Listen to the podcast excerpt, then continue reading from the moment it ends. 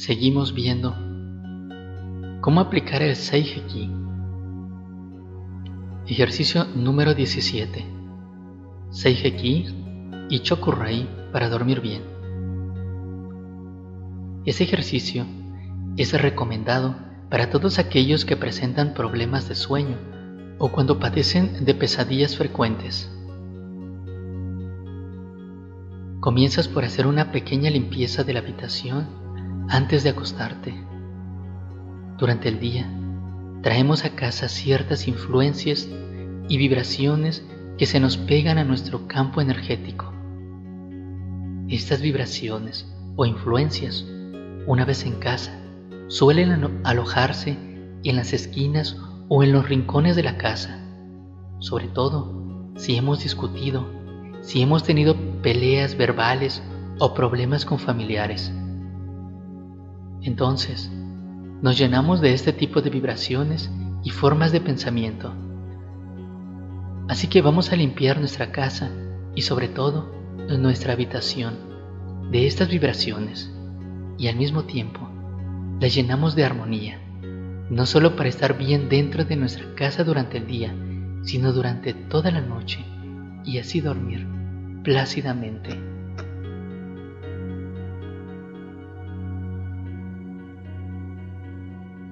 Primero, comencemos por poner en cada uno de los rincones de la habitación el símbolo del Chokurei en forma similar al ejercicio número 2 y el cubo o escudo protector del Chokurei que aprendimos en el nivel 1 de Reiki. Entonces, segundo paso, antes de acostarte o acosar a los niños, Haz también un cubo protector alrededor de la cama. Usa ambos símbolos y les aseguras dulces sueños a quien descanse en esa cama, sobre todo a los niños. Hazlo diariamente, no pierdes nada. Posiblemente, posiblemente en los primeros días no veas algún resultado, pero conforme vayan pasando los días, la casa poco a poco se estará limpiando, pero digo posiblemente porque es muy probable desde que desde el primer día comiences a ver los resultados. Ejercicio número 18. El maravilloso Seiheki, símbolo temido o el que más deberíamos usar Por su uso delicado, muchos terapeutas lo utilizan poco o con excesiva reserva. Como se trata de un símbolo muy poderoso, algunos inclusive prefieren no usarlo, pero en realidad es uno de los que más deberíamos utilizar, ya que gracias a su influencia mental y emocional ayuda a tratar la mayoría de las enfermedades psicosomáticas. En ocasiones, las emociones nos bloquean, nos hacen llorar y nos hacen sufrir. Entonces primero deberíamos controlar nuestras emociones, nuestros sentimientos y nuestra mente para lograr un cuerpo sano y el espíritu elevado. Recordemos las célebres palabras, mente sana, en cuerpo sano. Además, recordemos que el Seiheki es el símbolo protector por excelencia. Se debe trabajar con el respeto y seriedad del caso. Por eso, no indica restringir su uso. El poder de la mente es enorme. Así podemos lograr maravillas o desastres a través del poder del pensamiento. Entonces, de esta forma, podemos hacer que un proyecto sea bendecida con energía positiva o bien podemos bajar nuestra autoestima con decretos como estoy tan gorda, estoy tan gordo y el solo hecho de beber agua me engorda, me hace subir de peso o cualquier infinidad de decretos que hacemos en el día. A veces, hasta inconscientemente, A veces, tal vez, por humildad o por supuesta humildad, cuando alguien nos dice que somos bellos o hermosos, decimos, ni tanto, soy tan feo, soy tan fea. Lo que debemos es controlar el poder de nuestros pensamientos para que siempre estén en positivo y así usemos adecuadamente cada uno de los símbolos que estamos aprendiendo. No debemos temer su uso como símbolo o como mantra, partiendo de la base y de la convicción de que la energía Reiki es inteligente y llegará donde tiene que llegar. E incluso, ten confianza que la energía Reiki no se sobrepondrá al karma ni al deseo de cada individuo. Es importante que cada persona reikista, sin recelo alguno, trabaje diariamente sobre sí mismo. El Reiki Seijeki, este símbolo perfecto e inteligente, irá limando nuestros problemas poco a poco y en la medida que nuestra conciencia permita sostener, a menudo surge la pregunta, ¿cómo se utiliza el Seijeki y cómo imponerlo? Puedes comenzar por ponerte en meditación. Invoca la suprema personalidad de Dios, a los maestros, a los guías a los ángeles o a la deidad que tú quieras.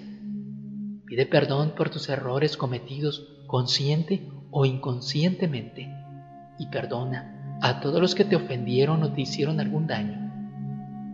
Si estás tratando a un paciente, pídele que haga lo mismo mentalmente.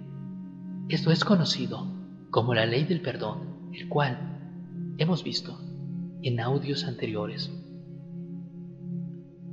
Una vez que ya estás preparado, pide permiso a los maestros por la sanación que vas a hacer y ponte en contacto con el paciente de corazón a corazón para que nuestro ser interno, para que tu ser interno haga el resto en la más completa armonía.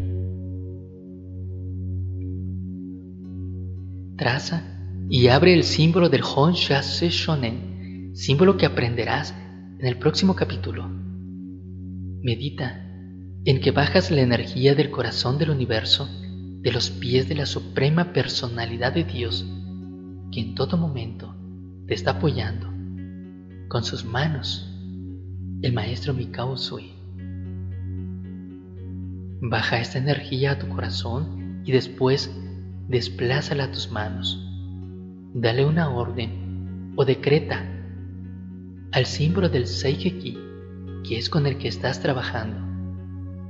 Puedes decir algo similar a, en el nombre de la suprema personalidad de Dios, en el nombre de todos los maestros ascendidos, en nombre de los ángeles, los guías y mis maestros Reiki, pido que esta energía Reiki, Seigeki, actúe en la sanación de esta persona de acuerdo a sus sentimientos de sanación y de mejorar su vida.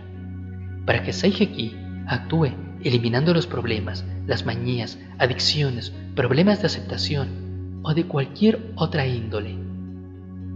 De forma que la limpieza y sanación se haga poco a poco y en el plano aceptable por la que la persona que estoy tratando. Gracias Padre, porque así es.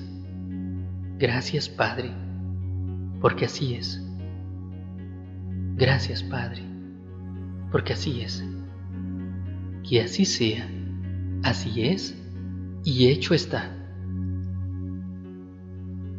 Después, sellas y cierra con el Honsha Shonen y al mismo tiempo le das la orden al símbolo Honsha Shonen para que vuelva a activarse la sanación cada vez que el paciente tenga la sensación de necesitar el vicio, la manía o el problema.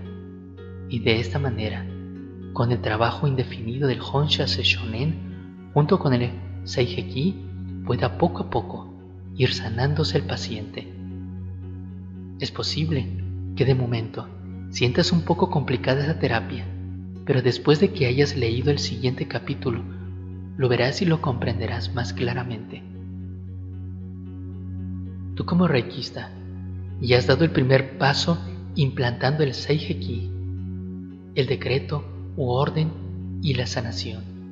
Ahora, el resto no depende de ti, sino del paciente en cuestión, que sin duda acabará por curarse de sus problemas. La sanación se implanta en su cuerpo áurico y déjalo que actúe por inercia espiritual y natural. Ten la convicción de que Reiki y Seiheki actúan siempre en nuestro beneficio, aunque al principio no sepamos o no podamos verlo así.